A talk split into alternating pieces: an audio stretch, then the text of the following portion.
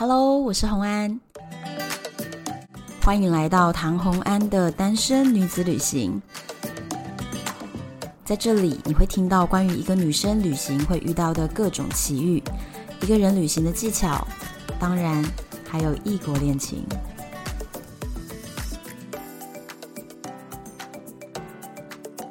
又回到了旅游的单元。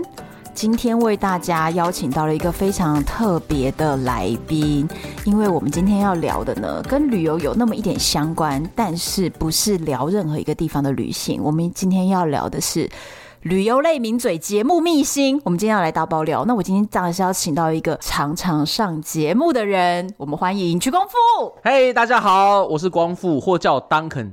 啊，其实叫我光复就可以了，嗯，根本从来没有叫过你 Duncan 呢。对了，对了，没错，因为我们两个认识是在去年一起去华东的一个团。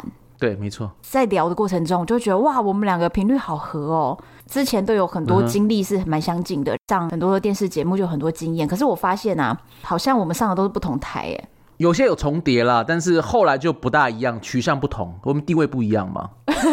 对，我就会不一样嘛。对啊，我一我一开始是专业的嘛，后来越来越搞笑艺人这样子。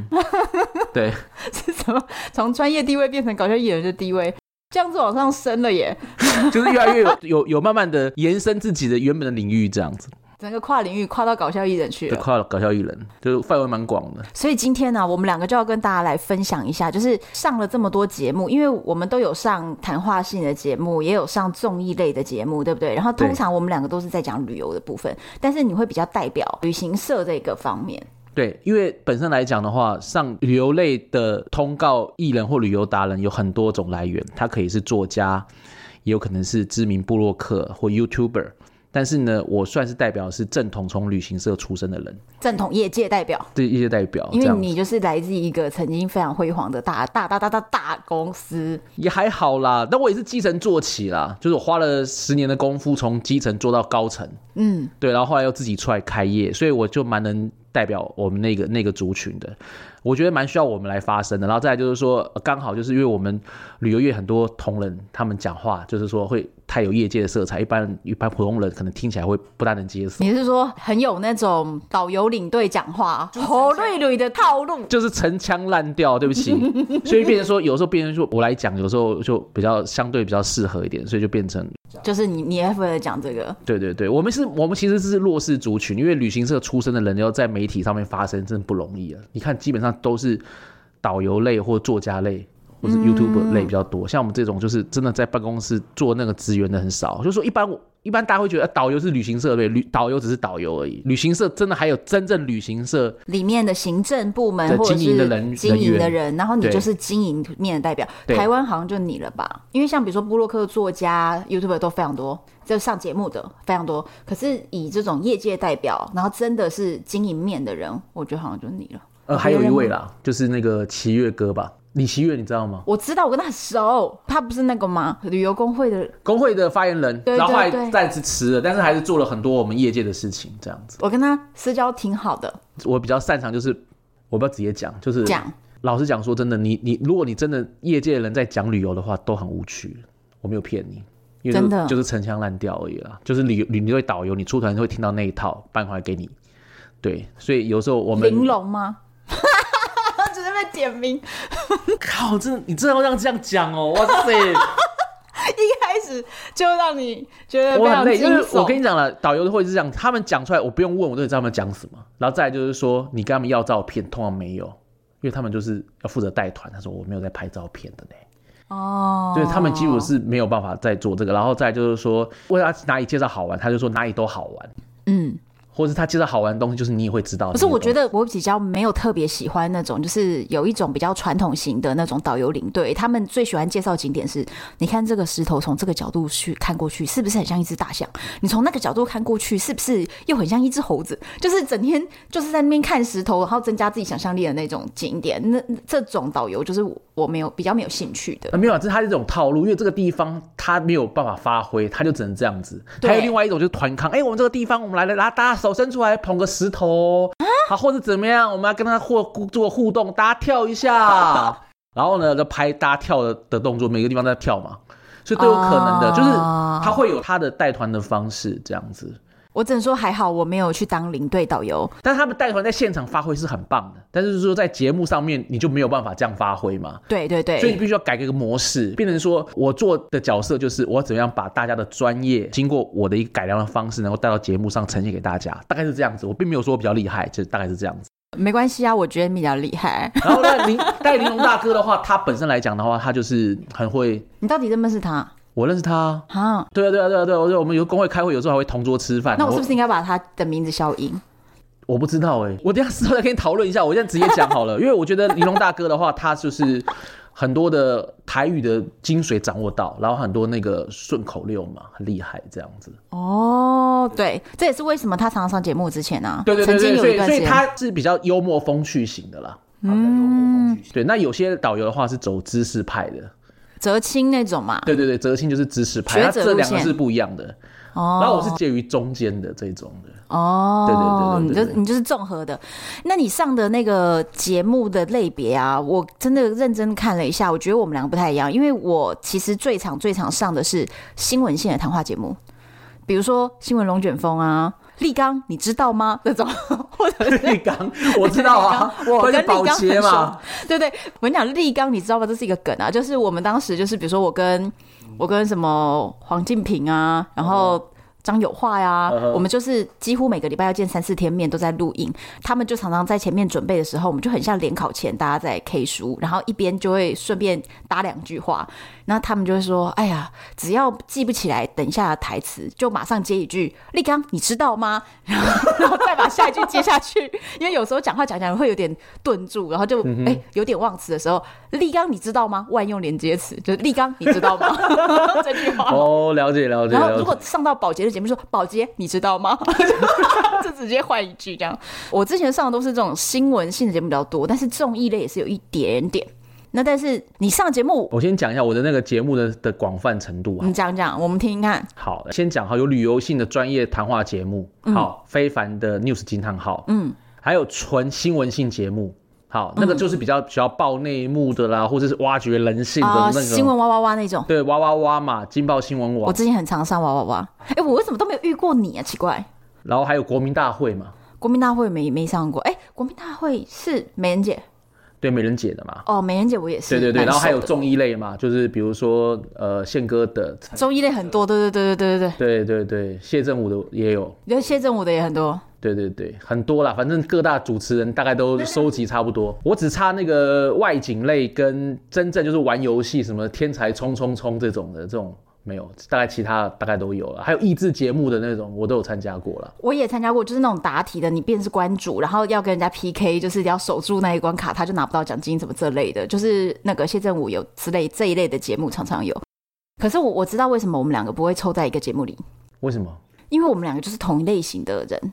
他如果想要一集节目里面是比较综合感的时候，我们就不会被凑在同一集里面。因为你还有角色的分工嘛，就是说像我就属于专家型，嗯，但是我又可以助攻当搞笑艺人使用，嗯，所以呢，基本上的话，它配置嘛，它一个节目上来，它会告诉一个来宾代表一个领域嘛，对，好，然后再就是说，可能就会有颜值担当，对，好，然后呢，再来一个流量担当。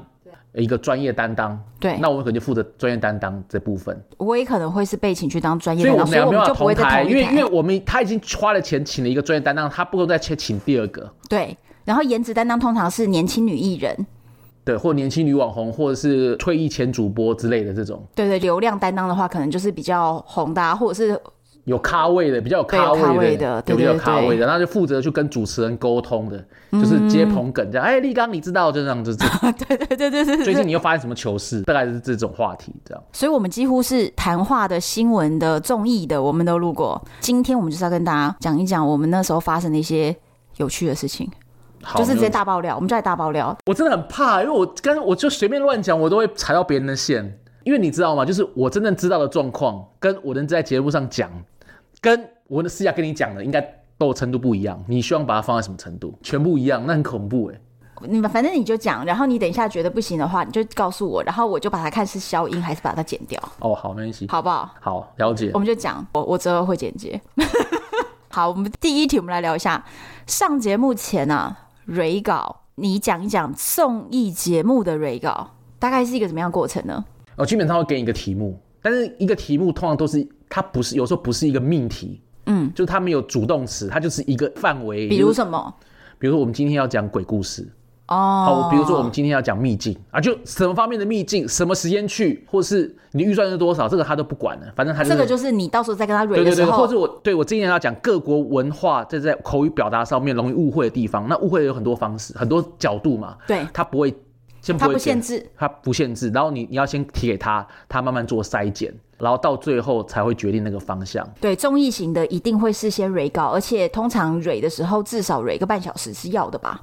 超过，而且很多次。那你要先知道他的方向嘛，然后呢，再还有一些综艺方向是，他会问你有什么故事。他如果真的觉得你讲的东西很不错，他才会发你啊。到，到我们这种咖位就不用了啦。对呀、啊，你有遇过这种？因为我一开始有啦，可是后来你证明你自己之后，一开始像宪哥的节目，他会问你有什么故事，然后他就决定要不要发你。那有时候你故事不入选，那你这个人就不会入选，就不会得到。可是我觉得这样真的很讨厌，好不好？都已经花那么多时间跟他 re 稿了，然后到最后又不发这个通告，不是在浪费别人时间。都一开始是嘛，可是到最后的话，就是因为他已经相信你的能力，所以基本上他根本没有问你有什么故事，反正他就觉得你适合。对，到最后其实都打电话来说 OK 就 OK，对不对？对，就说请你想个故事这样子，然后不行的话，他再讨论看看是不是还有其他的方式，大家一起发想这样子。新闻性的节目我来讲，新闻性节目的 re 稿呢，就是在一开始的时候，我是因为那个算牌的专业，然后他们希望我去讲算牌，那也是一开始都会聊非常长的一段时间，就是他想要知道很多的细节，你就要花半小时、四十分钟、五十分钟，跟他把所有的事情全部都讲讲讲讲讲讲讲。那一开始你就要巨细靡遗跟他解释，然后到最后跟他说，其实我觉得哪一段或哪一段讲出来比较有效果，他才会相信你。他一开始就是什么都要听，他才。做出自己的判断，可是当然是几次之后，他们就觉得哦，他相信我的判断了，所以我在讲什么时候，他就会说好，那就照你说的这样，那大概讲这几段就可以。所以之后 r 稿时间会大幅度缩减。就后来有一天呢，他们就跟我讲说，洪安，我们觉得你的口条还不错，如果我们有其他旅游类的东西想要让你讲，行不行？我就说制作单位如果觉得我可以的话，我都会配合。所以接下来呢，就进入了一个非常有趣的状态了。就他们后来就开始。每天中午的时候才打打电话给我，为什么中午才打呢？是因为早上八九点他们上班就开始看今天的报纸和所有的媒体头条，早上开一个会议，一直开到中午，决定今天晚上的节目要谈什么，就是真的是很及时的。那当天中午决定了以后，一出来就开始发通告。所以中午如果你是十二点多接到通告，你就知道哦，今天一定是以我的例子的话，赌场大事件。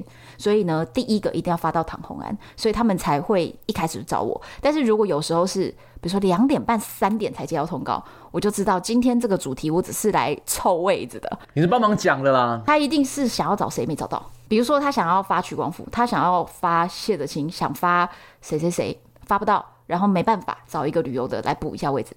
一定是这样了。你觉得他知道他信任你啊，所以他知道说你至少你你是一个最后可以来救火的。对对对，对对对，这种就是两三点再发。为什么到两三点已经是最后的 deadline 了？因为我们四点要进棚，所以如果是两三点才接到电话，这个真的是非常非常赶的。后来通告都怎么跟我讲？喂，洪安，今天下午四点可以吗？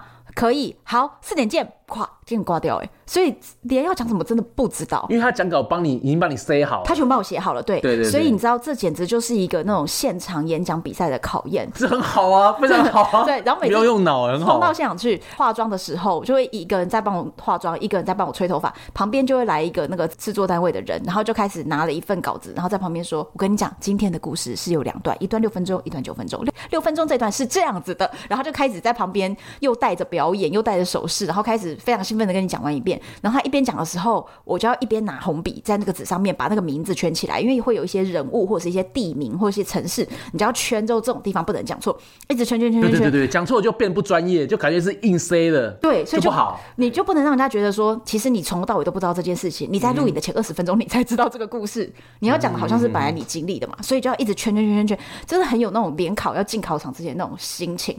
因为今晚新台湾节目都前面会有个大电视，轮到你的时候，你就要走去那个电视前面跟。主持人对着讲嘛，那前面其他的时候我们都坐在旁边。我真的是，我告诉你，我以前联考都没那么认真，就是要把稿子这个翻过来，还有白纸的部分开始默写，默写刚刚几个重要的词我没有记错什么的。可是我觉得以你的那个智力，这个你应该很轻松吧？很轻松了，不是啊？对不对？对不起，我没有，我没有这样做。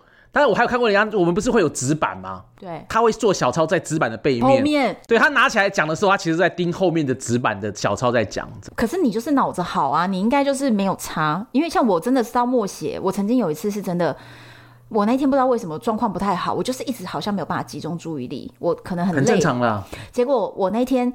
不管怎么讲，中间就一直 NG 一直 NG。可是我刚刚讲这种四点进棚的，录到七点就结束，晚上九点就要播，所以这种 delay life 啊，它基本就是不剪接。所以你现场吃螺丝，他就会说：好，我们这边停一下，我们从刚刚哪边开始，哪一句开始接。所以现场就全部停机了，然后等导播倒带，然后重新接那一句话。跟综艺不一样啊，综艺是你可能明明一小时节目聊两个小时，最后剪回一个小时，就精彩度很高。可是如果是 delay life 的这种新闻性节目，都是这样的，就是现场吃螺丝的，马上倒带回去，然后说我们从这里开始接。结果我才短短的六分钟里面就停了三次。就是三次卡住讲不下去，接着那个导播就直接说：“红安没关系，我们这里音画面，你把稿子拿起来看着讲。”就是他用画面一些，对对对，他是可以，他是可以剪辑带过的嘛？对，他把截遮掉我，他叫我拿着稿子，或者是换成其他来宾的反应，就可以把你带顺过了。所以他就叫我看稿嘛。然后你知道那一天这样子录完以后，状况这么差，对不对？接下来三个月没有通告。惩罚你，真的，他们一定想说这人太麻烦。我，所以这种事真的要小心了。但是我通常我觉得是这样，像我们是这样录节目，如果当你吃螺丝的时候，你就直接再把顺的再讲一遍就好，因为这样他就可以剪掉，他就直接剪掉，他就知道你这个东西是不要，就可以直接剪掉了。所以我讲吃螺丝，我就直接再讲一遍就可以结束了。对，可是没办法，新闻性他在现场喊卡，全部人等你。哇塞，你知道一停机，这个电视台的成本多高？因为现在电视台就是希望说能够越 on time，能够越短的时间内把节目拍完，他们的成本最低，因为所有的什么摄影师的工资都一直往下跑的。对，所以所以我就说嘛，就是六分钟的一个段落，我 NG 三次之后，我三个月就没有通告了，真的是压力很大，所以我才要像联考一样把那个稿子翻过来默写、默写、默写这样子。哎，真的是我这辈子联考都没这么认真。我是没有办法，因为我们那个时候也是，我们常常做一个节目，就是做旅游节目，就要生照片嘛。嗯。那生的照片有时候又不是很精彩，然后可能大家都提提了很多产，就常常都是怕节目不够精彩就提很多，就弄到最后其实根本讲不完。对。然后呢，rundown 要一直改一直改，所以我也没有时间做小抄。嗯。我大概知道我要讲哪些段。第一个，我原本的范围就太广，然后再真的要讲哪一段，其实我也不知道，所以我也没有做小抄。对。所以有时候会是这个样子。所以就是要反应很快。对。就有的时候现场你发现这个状态能够讲什么，就赶快讲了。对，你要你就是要有默契，就是这样。对，所以这是综艺跟新闻性节目就是不太一样。对对对，他不是所有的节目都会照脚本演出就对了。我跟你讲，我真的遇过一个就是难度真的很高的过程，就是立刚的节目啊。为什么通常是七点结束？如果大家都很顺，没有人吃螺丝的话，到七点之前一定会结束。可是有的时候不止我吃螺丝，别人也会吃螺丝。有时候是这样，而且你知道吃螺丝，不管是什么张油画什么这种大咖哦，都会吃螺丝啊。他们就会马上说：“哎，对不起，对不起，对不起，各位，很诚挚的跟我们大家道歉。”我觉得几个人不会吃螺丝啦，像那个邱明玉。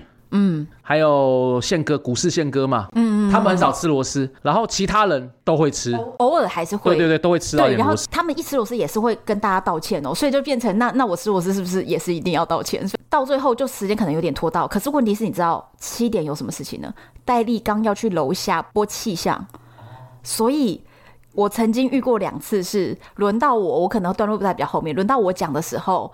他一边讲，就是立刚说，接下来红安来跟我们讲讲这一段，然后我就赶快跑到电视前面说，立刚是这样的，然后往下讲哦。这个时候立刚就默默的往后退，镜头就默默的转向我，就是变成好像是我的比较特写，对不对？然后立刚就往后退，然后从摄影大哥后面绕出去，然后他跑去楼下报气象了。问题是我要自己一个人讲完他报完气象这个时间要撑场，对，然后重点是你还对着空气讲，对着那个荧幕嘛，然后看着摄影大哥一排在那边，然后自己一个人对着空气讲，你知道那个心理压力真的是很大，就是。有一种演不下去的感觉。我我直接补充一下好了，因为其实我跟很多 YouTuber 同台过，，YouTuber 的口条或现场反应不可能比我们好，但是他们有一个比我们强很多能力，就是他很能对空气讲。对，他真的，因为他每天都要对空气讲嘛，不然你觉得他要对谁讲？而且他很习惯盯着镜头。对，这是他们的强项。一般人哦，看着镜头有时候眼睛会飘，因为会一直觉得很奇怪。你会想要真正看到是真人的眼睛，而不是看一个镜头。正常人的话，会眼睛会飘开，飘掉，我们会飘掉。可是 YouTube 最厉害，就死盯着镜头不放，而且他的眼神都会是对的。Yeah，对，所以就是哦，那个时候真的是要自己对着空气讲的时候，压力超级大。超级超级，洪安刚刚讲说那个时间的问题嘛，对不对？其实你知道吗？嗯、常有很多状况，比如说人生第一次上节目，就是上那个黑人哥的节目嘛。哦，对的，黑人哥跟徐伟姐的节目嘛，哈。嗯，然后呢，黑人哥他的话，他就是很 freestyle 的。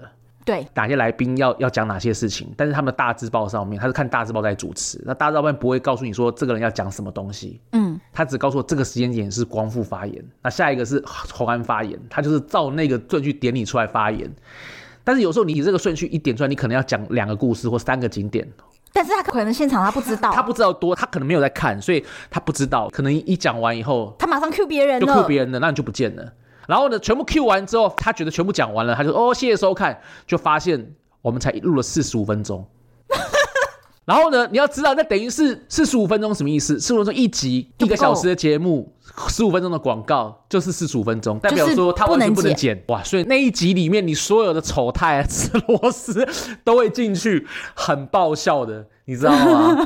对对对对，我录过，我录过黑人哥节目，所以后来就发现说这个东西很重要，就是他真的把你背慢跳过的时候就，就哎黑哥还有哎这样子，要把他拉回来这样子，不然就会录完之后制作人就会跳脚，或导播会跳脚说，哦我们才四十五分钟怎么办？你会这样子把他拉回来哦？我一定会把他拉回来的。哎，你真的是蛮猛的哎！我没有，我跟你讲说真的，因为大家都希望能够把收视率做好，像 News 惊叹号最很熟叫君凯嘛，君凯哥也是报气象的，哎、嗯、君凯哥。怎么样？怎么样？你觉得怎么样？那其实有时候就并不是说我这个忘词，而是我让他有 share 的感觉，或者说，哎，我诚如刚刚洪安讲的这些事情，我有同感。那我接下来补充个这个东西，有一种对话感。对，我觉得就是对话感的东西。因为我觉得最重要是一个综艺节目，最重要是接发球。对，你要让主持人觉得他跟你有话聊，跟你有互动，他讲的话你接得到，你可以延伸他的想法，这个是对周叔有帮助的，你才会有下一次通告。所以常常就是得这样子。对，因为其实。如果没有讲到什么话，其实还是可以领钱的。因为我曾经经历过好几次，是我在节目里面他排了那个 rundown 实在是太满了，然后前面讲讲讲讲，然后我是最后两题，到我之前那个时间到了，他就说好，那今天就到这边就收掉了。接下来他们就说啊，洪安，那今天没讲到的，明天再来。然后明天再来的时候呢，又被排在后面的题目，然后一直讲讲讲讲讲。在我前面，哎，节目时间又到了，又收掉了，所以我就连续去了三天。但是前面两集根本我的镜头就是只有“大家好，我是洪安”，你就没了耶，因为后面根本轮不到我讲。然后一直到第三次我才讲到。可是你看，我这样子其实还是会领三集的钱。但是我觉得这个时候。我们不会很开心，不开心。因为对我们来说，并不是去免费领他那个钱，是要增加你的那个影响力的。对啊，曝光率啊，你要你要能够分享一些事情，让大家记得你的人。对，所以我们不是为了说是白领一个钱坐在那边的。可是这种是时间上面，就是真的没办法。我曾经遇过有一个艺人，哎，不是艺人，他到底算什么呢？通告咖吧，他就是一个非常强势的人。我们在聊天的时候，比如说在讲的时候，有一些节目是你可以互相搭话，有一些节目是每个人把自己的 part 讲完，就是每个节目调性不太一样。他呢，就是会一直在旁边，我在讲话的时候，他就一直哦，嗯啊，是啊，我听过你讲这一位，我也知道是谁，我们都认识。他就是这样，所以就是跟他讲话的时候，你他是坐在你旁边，你就要非常非常专心的把你的话死命的把它讲完，因为如果你就是稍微气势弱一点，他会把你的话抢过去，把你整段讲光，哎。就是所以，所以你不能让他觉得你是生手。对。所以后来为什么你知道我上什么节目，嗯、我都必须要在三五分钟之内。最好的方法是，你还没有录之前就要跟主持人大家聊一下，跟每个来宾都大家聊一下。我会做这件事情，而且我还会。录完影还会跟他们交朋友啊，加 Line 啊，连续啊什么的。但我很不会跟演艺界的朋友们互动啊，但是我这个基本我都会做到。为什么？你要让他觉得说你跟主持人是有交情的，我们是可以对 Q 的，所以你不要随便的来抢我的，哦、不要随便抢你的台词，不然的话他会觉得他可能不是恶意，就是说他可能觉得说你就是菜，那我就要 cover 你来帮你嘛。他说不定他好意，但是总之他就把你的镜头给给全全部抢走了。那我一开始来的时候，我老实讲说真的，我以前开始录节目的时候，我常常被很多人插话。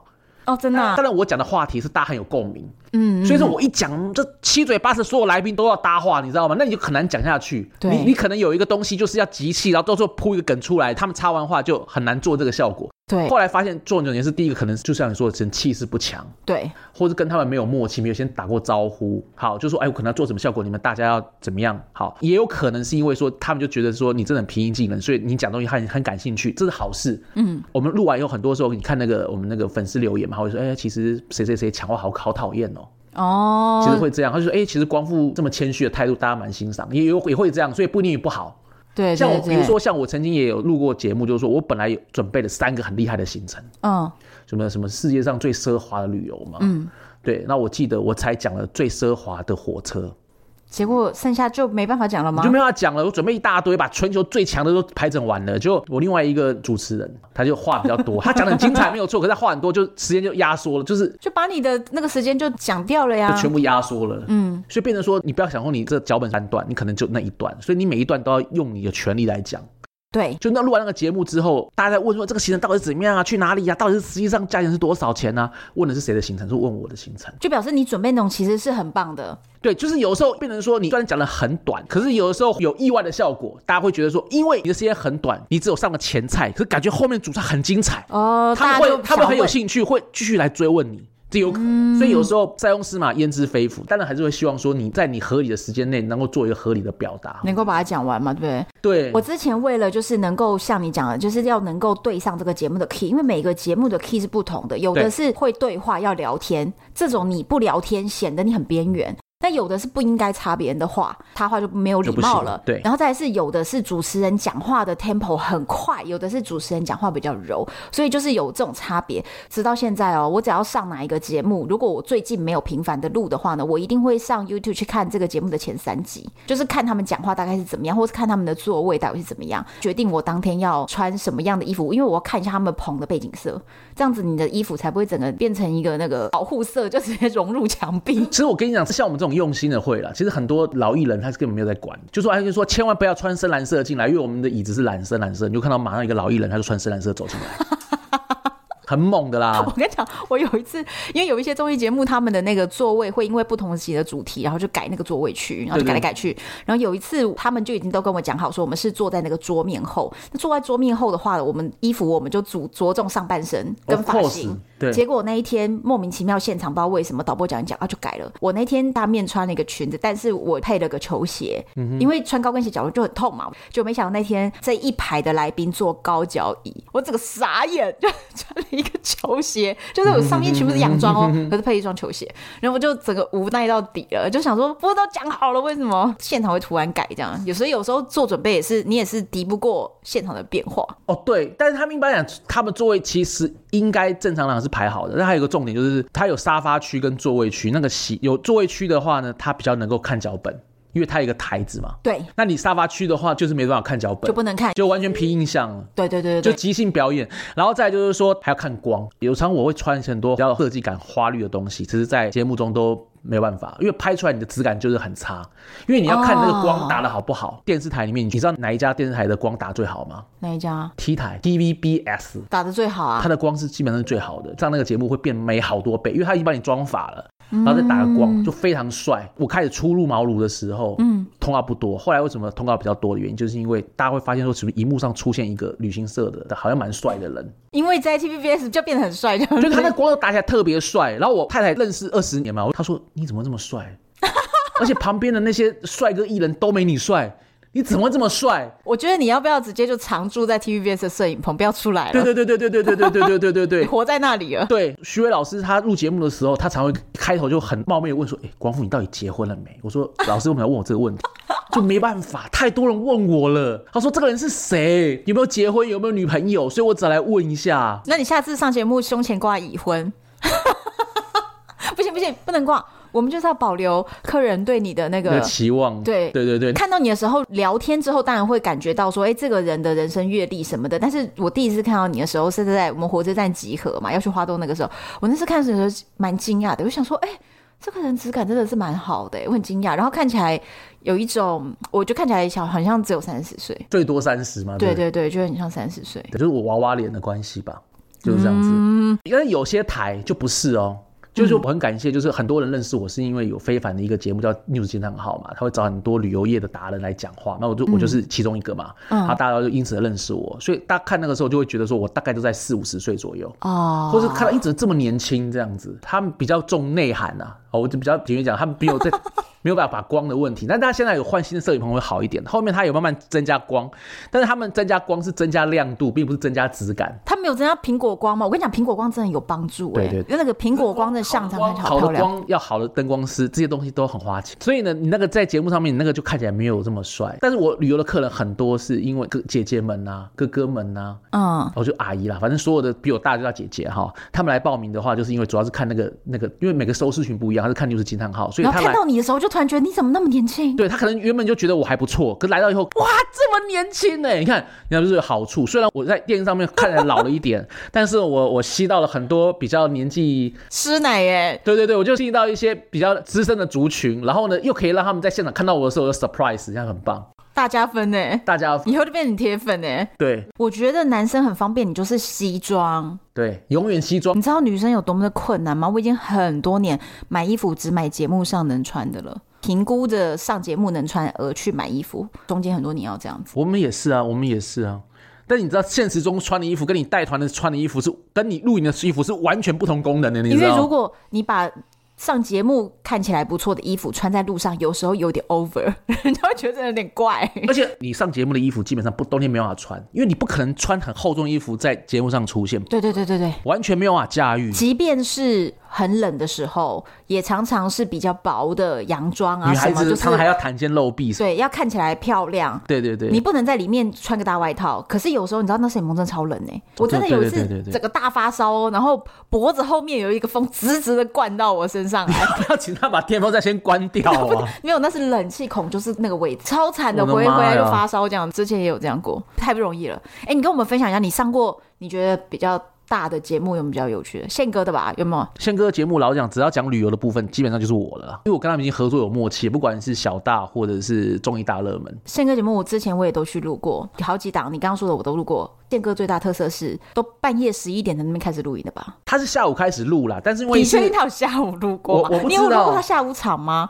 我没有，而且最重要是，通常就是你绝对不会迟到。为什么？因为到那边通常都会 delay 半个小时到一个小时，delay 很久，能够准时开棚的很难，不可能。而且你自己说你被发过他的通告都几点？呃，大概都是八九点准备就位，然后我真的要录大概十一点，然后最猛的话大概三点钟开始录。我路过，录完以后可以去吃早餐。对，嗯，我路过三点的，真的凌晨三点、半夜三点那种。我真的路过那种晚上，每次那种通告就是叫你十点到啦，十一点到啦，然后到了以后都不可能录，你可能真正进棚都十二点半、一点了。然后我路过三点那种，而且重点是我隔天还有一个长城线的班机我要飞，所以那个三点真的是录到那边，我都是全身在冒冷汗，想说我这怎么办？录到中间的时候，我就跟工作人员打 pass，中间蹭一个空档，我们就马上跟其他人说不好意思，我先走，我就我就走了。所以那个座位。区他们就赶快把我的高脚椅撤掉。那个节目的前半集还有我，还有然后到后半集我的 part 已经结束的时候，我就整个人消失掉了，奔回家，然后打包行李，然后去机场了。对，录到那个时候就是你要表现出很嗨，基本上大家都属于快要睡着的情况，然后你还要表现出很嗨就很难。宪哥他是这样子，在录影之前他基本上很少跟人家合照。嗯，他在录影之前他会把自己锁在一个小房间里面，他要干嘛？想梗是哦，他想梗呢、啊。以前你录节目，你会觉得一件事，就是说，你看先看我猜嘛，或者是综艺大大热门，你就会感觉到其实你们的所有的表演只是为了铺陈让他来讲笑话用的。你听懂我的意思吗？对，就你所有的表演什么的很好笑，然后最重要最好笑就是他讲那个笑话之后最好笑，他每一段他都要有梗。所以他就要去想这个要接什么笑话，这个要要唱什么歌，他会先构思好。每一次哦，只要跟宪哥的制作团队 re 稿的时候，他们都一定会讲：宪哥，你讲什么都没关系。他是从三岁到九十九岁，他都能放。就是像沈玉玲讲的嘛，就是从外太空讲到内子宫嘛。对对对对，对对，他都可以嘛。宪哥就是你只要会讲话，就算是个三岁小孩，他都有办法跟你对话，都有办法仿出来，是不是算他厉害？对对对，但是他他们这种东西就是重视那种节目效果的。嗯嗯。但是如果说你讲的东西实在是太干，他也没办法接的时候，他有时候就会讲说：“妹妹。”你这个讲的笑话有点不好笑哦，你们再加油一下。他会直接点名，你懂吗？所以我们讲话的时候，你有时候我们讲话上综艺节目的时候，我讲话会用力三分；上他的节目的话，我会用力三分，因为我知道这个主持人是需要节目效果。三十秒之内你没有梗，没有那有笑点，他们就觉得已经有点干了，就干了。对、嗯、对，所以我们都很紧张。慢慢来的话，他后来他年纪也大了，而且加上 Cindy 跟他配的蛮好的，所以他在小大的时候，我就感觉他没有这么辛苦了。哎、欸，我看到他们一起在录影的时候，我觉得 Cindy 非常专业，很有专业感呢。他不愧是宪哥的女儿，他很能补刀啊，就像以前大小一直在宪哥旁边的功能，现在就 Sandy 就可以完全取代。我觉得蛮厉害的，是蛮厉害的。他真的是有专业感，对对对，而且真的感觉出来是哇，不愧是贤哥的女儿。对对对，对，有那种感觉。对对对对。还有那个，我之前有遇过侯佩岑。哦哈，你有遇过他本人吗？我没有。哦，我告诉你，很正哎，他的脸非常小，然后我跟他就站在旁边，就是我们两个是肩并肩站着的。我这样转头看他，我都觉得哇，他五官好细致哦。他真的就是站在你面前，你不需要有任何的滤镜。你都觉得她就是个美女，而且是很细致的那种。演艺圈的美女有分很多种，像这种就是真正的美女。对对对对对，有几个美女，有像 Melody 很漂亮哦，Melody 漂亮，真的是真的漂亮。你常常上她节目啊？对对对对对对。然后玉林哥的，对对对对，像何宇文，嗯，何宇文你看起来荧幕上好像没这么好看，但是她其实本人很漂亮，她本人是很漂亮。嗯、我跟你讲，我我看过那种镜头的问题啦，镜头前看起来很漂亮，然后本人看起来很丑的很多，气质好差的，很占多数。说是谁吗？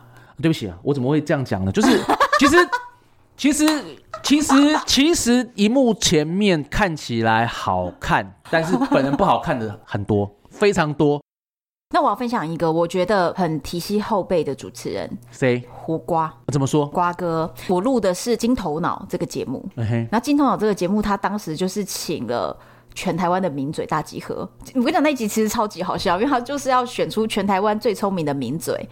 哇，这压力太大了吧？难怪，而且瓜哥那个综艺界节目的通告费应该蛮低的，我记得。它是一关一关淘汰，所以我们可以一口气，我进关到第四集，我就直接那一天录完就会领四级的钱。但是如果你是第一集被淘汰，你就是领一级的钱，这样子。然后我就是领了四级的钱。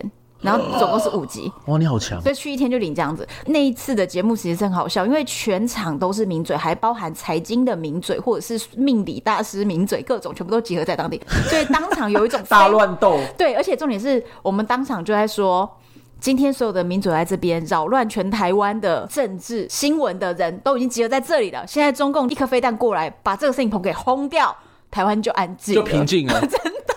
超级好笑，人心就稳了。对，超级好笑。我们中间就想说，今天怎么会没有保洁呢？因为张友化也在现场哦，徐浩平也在现场哦，结果居然没有保洁。那一天刘保洁没有来，可是刘宝杰他用录影带出题目的方式出现在那一集里面。中间有一题非常的莫名其妙，是身骑白马过三关，第三关是什么关啊？这种题目你知道吗？我不知道那个不知道什么什么关是什么什么阳关什么还是什么嘉峪关什么什么玉门关？对对对，哦对，就这种。那问题是，这是不是就很困难？就这时候大家就要举牌。结果呢，张友化真让我见识到，全台湾最厉害的名嘴绝对就是张友化。他呢先举起了 A，然后瓜哥就问他说：“有话哥来说一说，为什么是 A 呢？”他说：“我跟你讲啊，基本上这个这一句话的来源呢，是源自于哪个朝代？这个朝代呢，当时我们的国土呢，只到这个甘肃省的什么什么地方。所以呢，这个哪一关又哪一关，哪一关又哪一关，讲讲讲讲讲讲，然后说，所以到最后这个答案呢，我认为是 B 啊。然后全场就哈。”因为他手上举着 A，然后他就讲出来说是 B，傻眼呢。然后瓜哥就愣了，以后说：“有话哥，你知道你举的是 A 吗？”他说：“我知道，我只是举错了，是 B。”他们就说：“好，那我们来看解答，答案是 A。A ” 然后张友化马上说：“哎呀，这个事情是这样子的呀！”啪啪啪啪啪啪在讲，那把它圆回去，圆回 A 哎。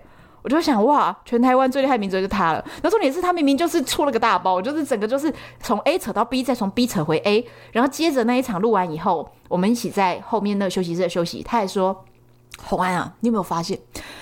有话哥其实还是很厉害的呀，他是蛮有趣的一个长者哎，我就感觉是真的是这样子，我没有骗你，超有自信。对对对，对，你刚刚扯了 A 到 B 又 B 到 A，你现在还可以这么自信的跟我说，你觉得你真的是上知天文下知地理是不是？我这个傻眼。然后那一次还有浩平哥，可是浩平哥居然是才第二个问题他就被淘汰。其实我们所有的人都认为许浩平可能是全台湾最聪明的名嘴，因为他知道的东西真的很多，包含什么脑洞大开、外星人什么他都知道。就没想到第二题他就错了，许浩平就哦好，谢谢大家，然后就退场。他退场的时候，我们全场大家家目瞪口呆，然后还问他说：“浩平哥怎么会这样？”他说：“啊，我也不知道啊。”然后他就笑笑的走了。代表这个这个节目是没有内定，真的真的没有 C，真的没有 C 的，对，这个这种才会说，哎，会有收视率的强棒大咖竟然会提早退场，而且他是第二题就退场了，真的是超快退场，反正很好笑。嗯、可是中间因为制作单位就是有去跟瓜哥讲说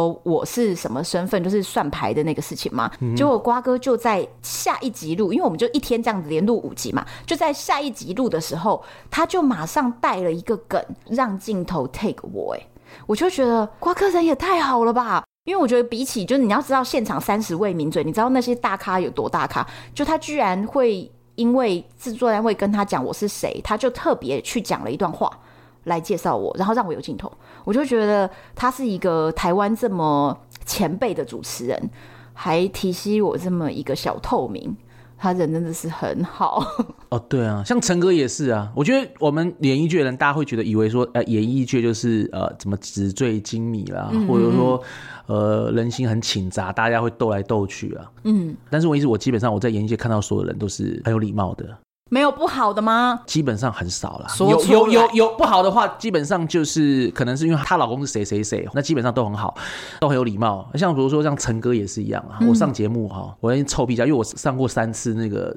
全民新攻略嘛，虽然没有破九宫格，嗯、但是我至少我没有带过猪鼻子嘛，嗯，所以代表说我还是有一定的水准的。对，然后有时候呢，你表现不多的时候，他会故意会带到你，然后录完会跟你说，哎、欸，光复，哎、欸，我觉得你不错，只是说，哎、欸，这一次让你没有表现到，那下次希望你让你多表现，大家会会这样。这样很好哎、欸。对，然后或者是像那个我觉得很好，就是像莎莎，嗯嗯嗯，跟那个燕军燕军哥嘛，哈，他们主持 WTO 嘛，嗯，完全没有压力。有时候是大咖艺人讲的笑话不好笑也好笑，嗯，你可能是比不是这么咖位这么够的时候，你讲的话很好笑，他们不觉得好笑，而且大家不笑的时候，现场真的会变得好干。对，在这边 WTO，他可以 get 到你的那个笑点，很捧场就对了啦。对对对，随便补到一句，莎莎就反正主持的就笑弯腰，你知道吗？就突然觉得自己讲的特好笑。对对对，他就然后呢，彦君说你怎么了？他说就是光复哥讲那一句嘛。所以是。效果很好，对，他就是很愿意，然后一看你就说，哎，光复哥。其实事实上来讲，当然我我说我在我这行业我当然混的比较久，但是我在演艺界我怎么可能是哥呢？是不是？哦、对，虽然就是就是一个很。之前去录康熙的时候，嗯哼，其实我很惊讶的两个点，第一个是，你知道康永哥本人呢、哦，嗯，气质是非常非常老气横秋的耶。他不像在节目上那么好像轻松愉快的那种感觉，他其实现场，我告诉你，他简直就是套着蔡康永皮的王伟忠，就是他的灵魂是一个老灵魂，而且是非常老气横秋，然后在控全场的那种老灵魂。那他控的好吗？还是他控得好，不怒而威。你不敢想象我用“不怒而威”这四个字来形容蔡康永，对不对？那现场不会很轻松的，现场录影的时候不是轻松的气氛吗？是轻松的气氛，但是你会觉得他简直就是一尊神明坐在那个地方那种感觉。你看看着你们这些晚辈们在聊天，然后他就是长辈看着这样子，而且他其实弄孙，是不是？你会觉得他其实是在盯场的哦，感觉得出来他在盯，就是现场这样子的收放有没有达到节目的效果，有没有掌握好这个时间，有没有掌握好这个分寸？你会觉得他其实在现场是一个不怒而威的人。可是他只是他讲话的时候，其实是有时候是有点 push 你，就是讲一些 over 的事情的那种，这是故意的，还是他精精密的计算，还是怎么样？我觉得他精密计算，其实他在现场真的就是就是他一个点头一个眼神哦。可是他在节目上看起来是很很轻松的一个人，感觉就是小 S 在那边发疯，然后在旁边淡淡的微笑，对不对？对对对，然后帮忙偶尔帮忙补一下刀这样子。对，但是他其实现场就是一切都在他掌控中的，这个是镜头跟实际间，然后他感觉差别很大。然后再来是现场很妙，小 S 平常看起来在节目上就是很敢玩很疯，对不对？可是他现场看起来真的很像邻家女孩，很像大学女生。小 S 哦，是吗？对对对，中间他们好像在玩一个相机的 app，然后就说：“哎，来来来，你对着镜头。”他就真的会有点呆萌感哦，就是被被人家支配这样子，对，就很好支配的人，对，很好 cue 他，就说：“哎，来来，你拍这个。”然后就说：“嗯，好。”然后就对着镜头，这样可以吗？就乖乖的。所以其实小 S 这个人，加上他又长得其实很娇小哦，对，所以他。本人在现场看起来比镜头上年轻很多，而且很有邻家亲切感。哦，然后再是我中间反正有讲了一个段落啦，就是讲说啊，去到澳门，然后有一些七星级的酒店提供的备品都是知名的大牌子，Of course，所以大家就是会每天把它拿走，然后他隔天会补新的。Oh. 所以你要是做七天，你就可以拿七套嘛，因为你就每天把它收掉，它就会再补上去。OK，好棒。然后我讲到这个，其实当下有点好笑，就是蔡康永有点惊讶说：“哈，这有什么好拿的？备品而已。因为他们看过太多了。对，就是说你在主持界，他们也是有鄙视链存在的。就像我们台湾人很喜欢日本嘛，对对对。但是你在那些欧美时尚达人挂里面讲这种日本时尚的话，你觉得赢不了欧美？你讲不过他，讲不过欧美嘛？对，他一定会觉得那有什么大不了的？就欧美啊，对啊。对对对。可是你知道，当我讲完这个事情的时候，小 S 哦，就马上，其实我觉得她是一个很贴心的女生。请说。她马上说啊，其实我婆婆每次也都会拿。其实她就是在替我搬了一个台阶，对对对，人家才觉得说备品干嘛拿，可是他怕来宾尴尬嘛，所以他就说啊，我婆婆也会拿什么，就等于是做一个效果。你会觉得他做效果，其实我觉得他讲出这句话出发点是很善意的。我觉得小 S 的厉害点在什么地方，就是说他有很多。搭枪或补刀，短短一句话，在现场没有感觉到，但是你看播出的时候，效果很好，就是画龙点睛。对，这个是他厉害的地方啊！我就想这样，综艺节目的有些人是逗梗，就是说他可以讲个段子很完整，很好笑。对，可以有些人是捧梗，你没有这个捧梗，哦、你的逗梗出不来，这效果出不来。对对对，对，他是很强的逗梗啊，这个很难的。我说真的，该补刀的时候补刀，该吐槽吐槽，该拉回拉回，这是一个艺术哦。我说真的，这就就就是这样子。但是很多有些像有些主持人就暂时没有办法做到这一段，比如说像我长期来讲，我在某些部分我用一个调性来讲，会觉得一定收视率跟效果的东西，可能在某个节目我就吃瘪了啊，因为那个节目主持人接不住你这个球，就是妈妈型的，对。然后我就讲这种笑话的时候。他都觉得好像不好笑，他觉得你的逻辑怎么这么快？就比如说我讲一个金门的东西，可能我就说说，哎，呃，金门嘛，我们最近不是要走一个金门网红团吗？对吗？然后带大家去拍照，就我跟红安合作的，就是我我负责统筹，嗯，然后这个行程的话是红安走过，然后红安要带大家去拍完美照，会帮大家拍照，然后也会。教大家一些手机拍摄的技巧的一个团，嗯，非常特别的一个团团型啊。那当然，我们这个这个行程一出来的话，大概应该各大旅行社也在狂抄了哈。我也觉得，我觉得不久要被抄。因为因为真的这种车社团基本上有时候就是只只打名称不打行程的，为什么？就怕被人家抄嘛。因为这种东西没办法注册版权。可是没有没有没有，我跟你讲，重点是他就是没有请到我呀。重点是我去帮大家拍照，哎，对，还有我们怎么样真的四七不抄这个行程时间怎么控制？这个这个是有精髓的哈。嗯，然后呢，比如说我就会介绍金门嘛，就是说，哎，金门哈，大家知道高粱也有 Pitera 吗？嗯，那金门的高粱基本上他们是拿来酿酒，不是拿来吃的。嗯，金门高粱酿完酒以后的酒糟就是会去喂牛嘛。嗯，喂牛以后牛就会变牛肉干，这样子，我就把我就我就是想要用一句话把所有金门的名产先让大家有个认识。对，可是主持人那时候就是有点。奇怪，就是问号说这个逻辑怎么跑这么快？就就他完全 get 不到你说为什么高粱会马上变成牛肉干？他整个我觉得这这一条就完全他逻辑追不上。对，但我不知道谁的问题。就我以后上节目的时候，我就会看主持人的 tempo。真的是要看主持人 tempo 欸。就有些主持人真的就是冰雪聪明型的，对，他随时都会给你补得上。以前在当演员，但是当主持人的美秀姐有没有？我觉得他的反应就超强哦，他都给得住，用用这种很家常的感觉帮你润饰，以后就很棒。对，有的主持人真的会帮来宾加好多分，这就是主持人的功力。那我现在讲一个事情，就我曾经录过一个节目，嗯，美人姐的节目了哈。但是美人姐那一天录影的时候，人已经不大舒服。那一天讲什么内容？讲各国日韩夜生活旅游。哦。那你就知道我们每一个人都有包袱嘛，就是说我不能够讲太露骨嘛。对。夜生活这种东西真的很难发挥嘛，就是你不能讲太露骨。然后呢，他又发了两位艺人，那两位艺人可能。不是旅游业出身的，不是每个人都适合讲的，有时候会很惨，会成为一个灾难，你了解吗？就是就是讲漏的，然后没有重点，嗯，到我们的时间也不够，然后我又限于节目尺度关系，我能发挥有限，嗯，效果一直没有出来，所以美人姐到最后怎么，她只要跳下来救场，她说：“其实我认知里面日韩的夜生活应该怎么样？”他就讲一套故事，他讲的非常猛，下一集录影就停了，为什么？因为他送医急救去了啊。对对对，我那时候我跟我跟 Kibo 录嘛，面面相觑，因为那时候本来想说我跟 Kibo 两个人照场，哎，这一集应该没问题。结果既然弄到美人姐救场救到去住院，那我就说，就我们就说，我就互看一下说，说你觉得这是你的问题还是我的问题？怎么回事？怎么会这样子？我表现太差，把美人姐弄到住院去了，这样子。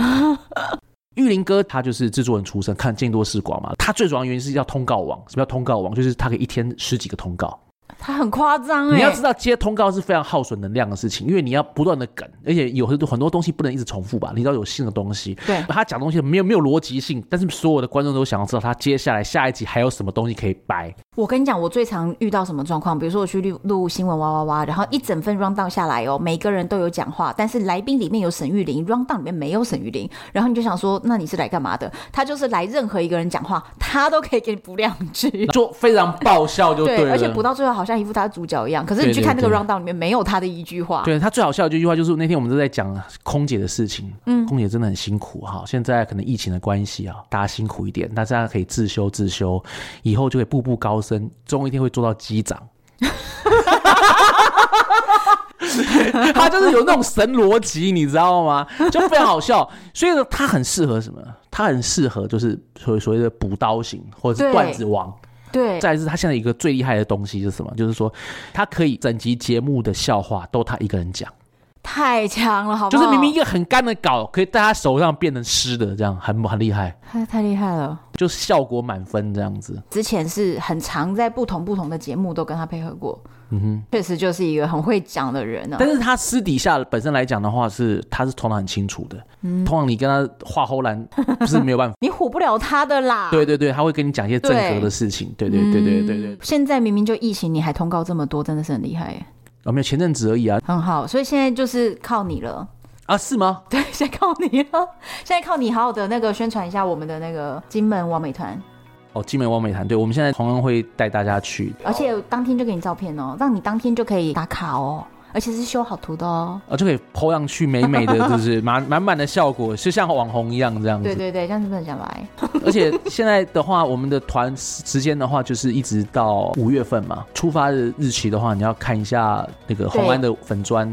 对，看我们粉砖，你宣传一下你的。当肯屈光复哈，那就就是在下了。那个区比较特别，是恐惧的惧，没有竖心旁，念区哈。我会把那个连接放在我们这一节资讯栏。好，今天我们就聊了一大堆，我们两个就是常常上各大节目去谈旅游，然后我们经历了一些有趣的事情和一些秘辛。然后等一下呢，节目完毕之后呢，徐光富就要来跟我说，刚刚哪些段落要剪掉。没有，我先补充一下，其实上节目这东西就是因缘巧合啦。嗯、对，就是说你的磁场正好适合那边，你就往那个方向发展嘛，哈。对。可是要吃定位的啦，就像我们的定位，就是我们每个都有定位嘛。嗯。你只要你的定位在，哪怕你就是一个便当里面的那个小鱼干好了。嗯。但是如果你的定位小鱼干正好是他们需要的，那你你就会一直有那个位置。再就是戏台底下站久啊，这就是你的，就是这样子。适、嗯、合人就会一直适合啦。对对对对。但是也要多给我们加油，这样子，因为不容易啦。每个地方都不容易，对嘛？你看我们联考都没这么认真，上节目这么认真，对对对，对，对不对？是是是。好，我们也会收集一点那个屈光复上节目的照片呢，在唐欢的粉丝专业，还有单身女子旅行的脸书社团，以及我们现在有 IG，也会在上面跟大家分享这些照片。所以呢，一边听我们的节目，可以上网看一下我们到底聊的，我们曾经上过的节目的一些精彩的一些侧拍照。希望你们喜欢今天的节目哦。敬请期待下一集。我是洪安，我是光复，拜拜。拜拜。